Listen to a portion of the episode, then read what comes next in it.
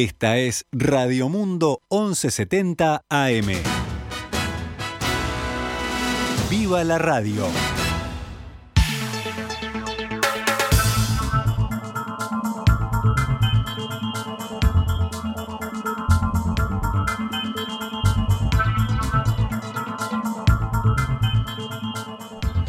Doce horas siete minutos, damos comienzo a una nueva edición de Noticias al Mediodía.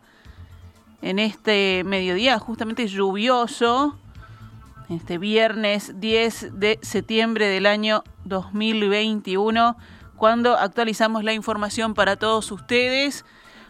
Y ya comenzamos con la información, actualizando mientras está desarrollando en este momento la inauguración de Expo Democracia con la presencia del presidente Luis Lacalle Pou y de la intendenta de Montevideo, Carolina Cose, en este momento en la Plaza Independencia. El gobierno habilitó la contratación de hasta mil policías retirados de hasta 65 años de edad que acrediten aptitud física y mental para que vuelvan a trabajar en funciones ejecutivas de combate al delito. Esta mañana, en diálogo con En Perspectiva, el subsecretario del Interior, Guillermo Maciel, aseguró que esta acción es parte de las promesas de campaña de reforzar la seguridad y para esto se buscará reforzar las comisarías, jefaturas seccionales y destacamentos que se encuentran abandonados con policías retirados. Los contratados deberán cumplir cometidos de observación, prevención, disuasión y represión y así evitar la comisión de delitos o faltas. También tendrán funciones de relacionamiento con la comunidad, ya sea con vecinos, comisiones barriales, organizaciones sociales o centros de enseñanza, de modo de fortalecer el entendimiento con la policía.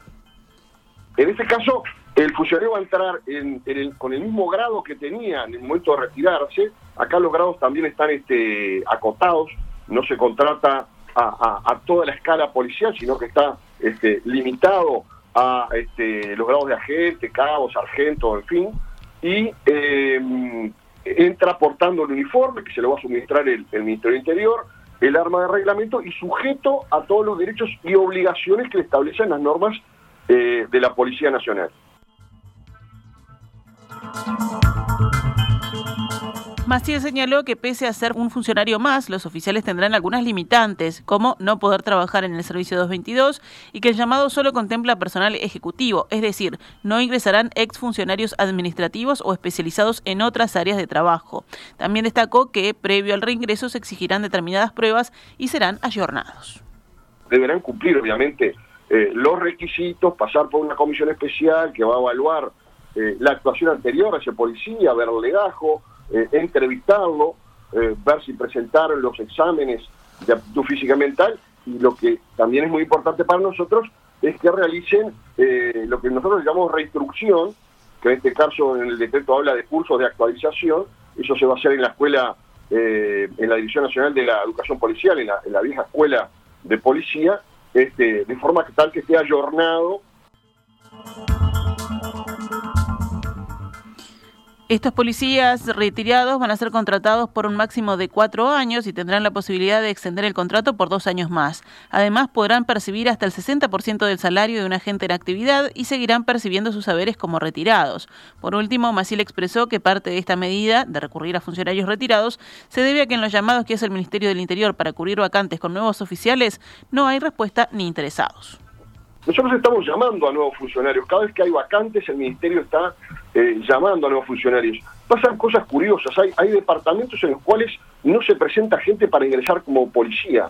Pasa, por ejemplo, en Colonia. En Colonia se da, la circunstancia que hemos hecho llamados para todos los departamentos y no se presenta, no hay un atractivo, este, tal vez por el salario, tal vez por alguna otra condición o porque hay otras condiciones laborales que la gente opta por otras eh, por otras disciplinas o por otras actividades y no se presentan funcionarios. Entonces, esto es simplemente una sumatoria, es hasta mil policías, no quiere decir que se completen los cupos, este, va a depender de, varios factores, el principal es eh, el, éxito o no de la convocatoria y cuánta gente encuentra atractivo este, volver a trabajar luego del retiro.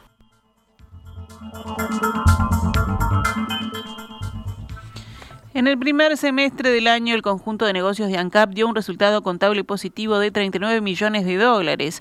Si se considera exclusivamente el mercado monopólico de la empresa, o sea, producción de gasolina y supergas, ANCAP terminó la primera mitad del año con una pérdida de 20 millones de dólares. Esa cifra se revierte con la contabilidad con el resultado de los negocios a otros mercados, el efecto de la cobertura del tipo de cambio y el resultado de las sociedades vinculadas, de las cuales Duxa, la distribución de combustible, aporta el 76%.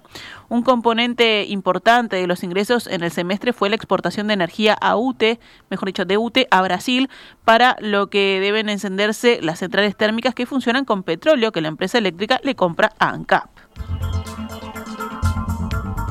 La comisión investigadora de las compras en el Ministerio de Turismo en el periodo de 2010 a 2021 deberá quedar instalada a más tardar el próximo jueves.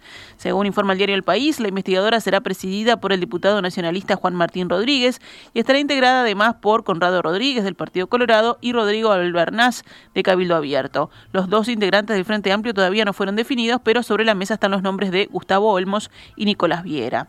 A nosotros lo que nos parece es que esta comisión tiene que trabajar de forma muy ágil porque son temas bien acotados, dijo a El País el diputado del Partido Independiente Iván Posada. Esto implica llegar a un régimen de reuniones de por lo menos tres veces por semana. Cambiamos de información, nos vamos con noticias de la emergencia sanitaria. Ayer fue otra jornada sin personas fallecidas con COVID-19 en Uruguay, pero por décimo día consecutivo aumentaron los casos activos, que ahora son 1.609, de los cuales 14 están en CTI. Actualmente hay 600 personas más cursando la enfermedad que hace 10 días. Este jueves fueron detectados 189 casos nuevos en 9.716 análisis, 1,95% de positividad y el porcentaje más alto desde el 29 de agosto cuando fue de 2%. El índice de Harvard permaneció igual que el miércoles, 4,35 casos nuevos diarios cada 100.000 habitantes en los últimos siete días, el más alto desde el 4 de agosto, es decir, de las últimas cinco semanas. Sigue habiendo siete departamentos en nivel de riesgo verde, el más bajo de la escala de Harvard, o sea, con menos de un caso, Artigas, Río Negro, Tacuarembó, Durazno, Florida, Flores y La Valleja. Hablamos de menos de un caso diario nuevo cada 100.000 habitantes en los últimos siete días, ¿no? Cuando hablamos del índice Harvard. Los otros 12 departamentos están en zona amarilla, o sea, entre 1 y 10 casos con canelones a la cabeza y en ascenso diario continuo desde el 30 de agosto. Ahora registra el índice de 7,97. Si hablamos de vacunación contra COVID-19 con al menos una dosis, cubre al 76,26% de toda la población del Uruguay. Con al menos dos dosis al 71,57% y dos dosis más 15 días al 70,09%. La tercera dosis ha sido recibida por el 18,37% de la población. Según datos del Ministerio de Salud Pública, a los que accedió el observador, 7 de cada 10 personas habilitadas para la tercera dosis ya la recibió o está agendada para recibirla. Otros temas del panorama nacional. El sindicato portuario realiza hoy un paro general parcial de 9 a 13 horas, concentrándose en el acceso norte para marchar hacia la sede de la Administración Nacional de Puertos. La movilización se da en rechazo al acuerdo entre el Poder Ejecutivo y la empresa Catunasi en el pasado mes de febrero. El sindicato señala que el paro es una defensa de la soberanía nacional y en contra de los decretos 114 y 115 del Poder Ejecutivo. Además, reivindican la defensa de las empresas públicas, la defensa del rol de la ANP como autoridad portuaria, la defensa de los puestos de trabajo y contra las pautas del Poder Ejecutivo a los consejos de salarios. El puerto no se vende, se defiende, sostiene el sindicato en un comunicado. Por su parte, la coordinadora marítima portuaria señala que el acuerdo fue realizado de forma extorsiva y con amenazas de juicio contra el Estado por 1.500 eh, millones de dólares. La entrega de los movimientos de contenedores portuarios hasta el año 2081 a manos de una multinacional es un retroceso histórico para la soberanía de nuestro país, añaden en el comunicado.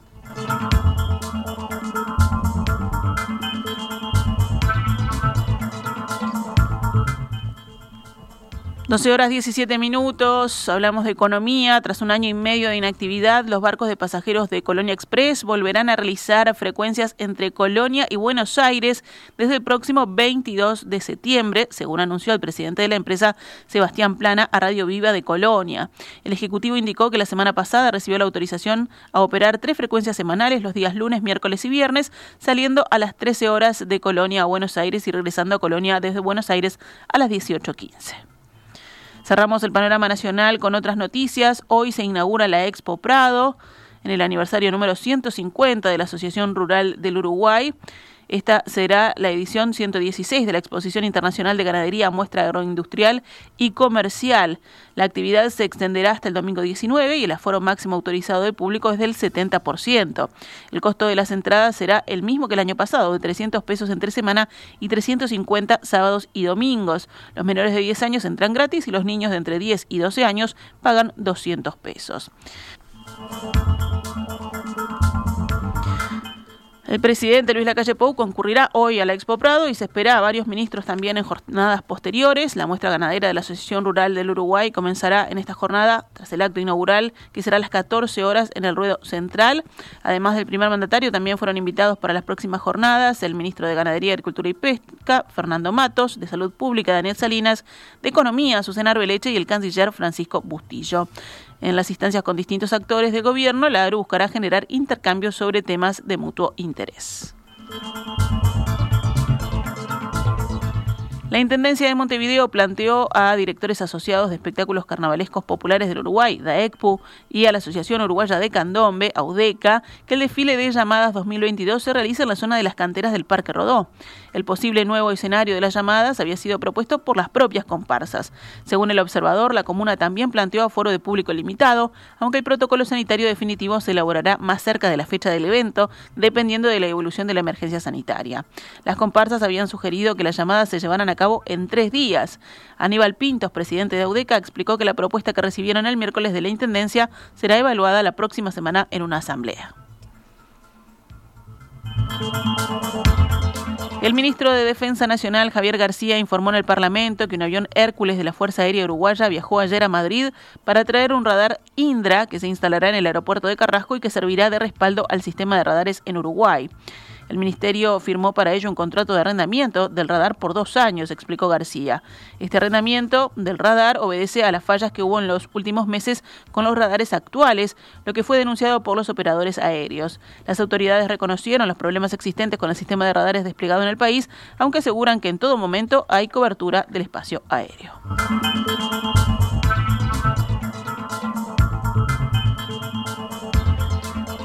Imputaron en Rivera a cinco integrantes del grupo criminal brasileño Osmanos. Se les imputó por tráfico internacional de armas de fuego, atentado especialmente agravado, asociación para delinquir y negociación de sustancias estupefacientes ilícitas. Luego de una persecución de la policía de Rivera, se detuvo a tres hombres que se desplazaban desde la ciudad de Santana del Libramento, donde habían intentado rapiñar a un grupo de gitanos para robarles oro. El Ministerio del Interior informa que el auto matriculado en Porto Alegre ingresó a Uruguay sin las luces reglamentarias encendidas, por lo que los inspectores de la Intendencia Departamental, con apoyo de efectivos de la Jefatura de Policía, intentaron detenerlo. Al ver a la policía, emprendieron la fuga por varias cuadras y en determinado momento dispararon contra el patrullero, debiendo realizar los efectivos disparos disuasivos con sus armas de reglamento. Los oficiales lograron interceptar el auto y detuvieron a sus tres ocupantes.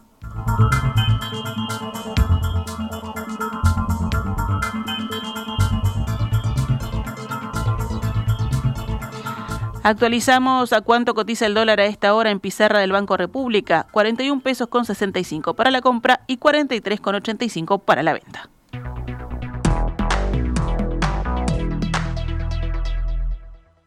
Esta es Radio Mundo 1170 AM. ¡Viva la radio!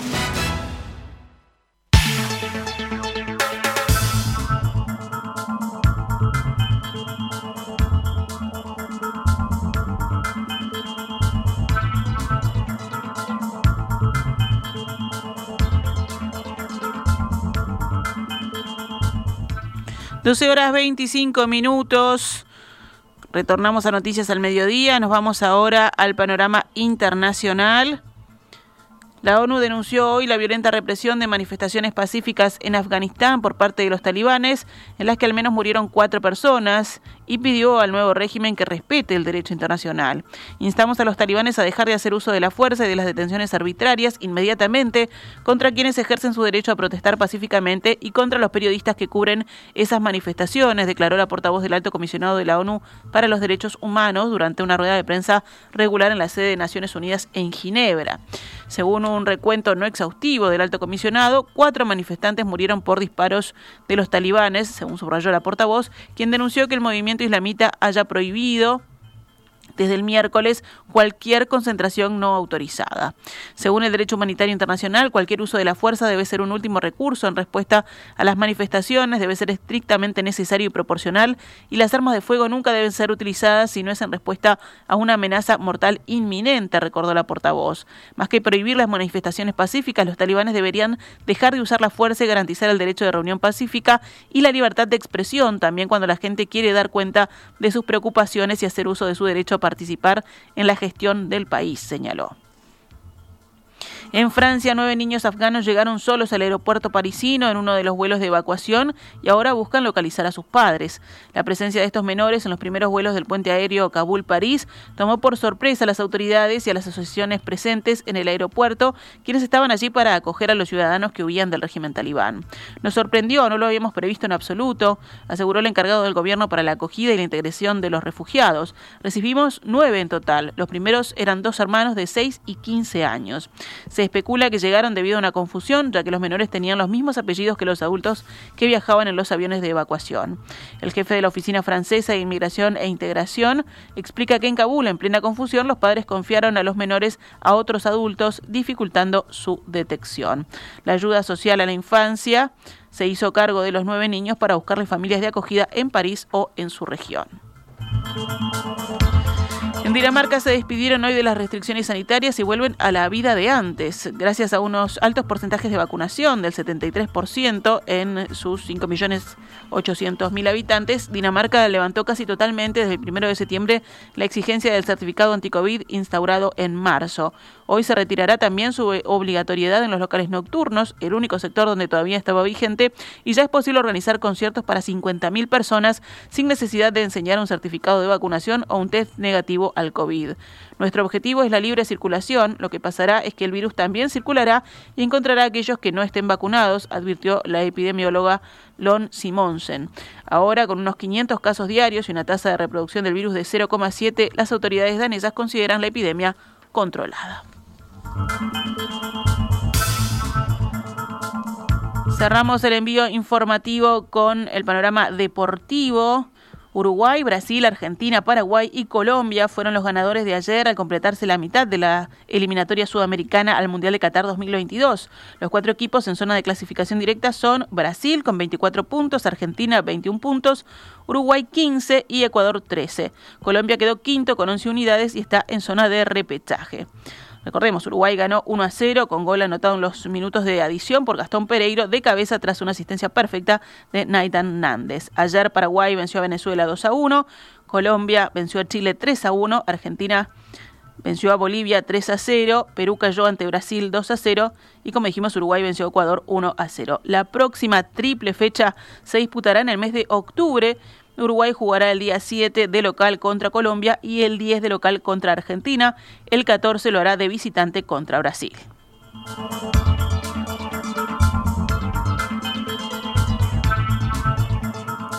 Y si venimos al fútbol local, mañana 11 de septiembre comenzará el último torneo corto de la temporada 2021. Distinto a lo que ha ocurrido en las últimas temporadas, el torneo clausura comenzará inmediatamente después del torneo apertura, sin intermedio, para poder finalizar la temporada a fin de año. Entonces comenzará mañana 11 de septiembre.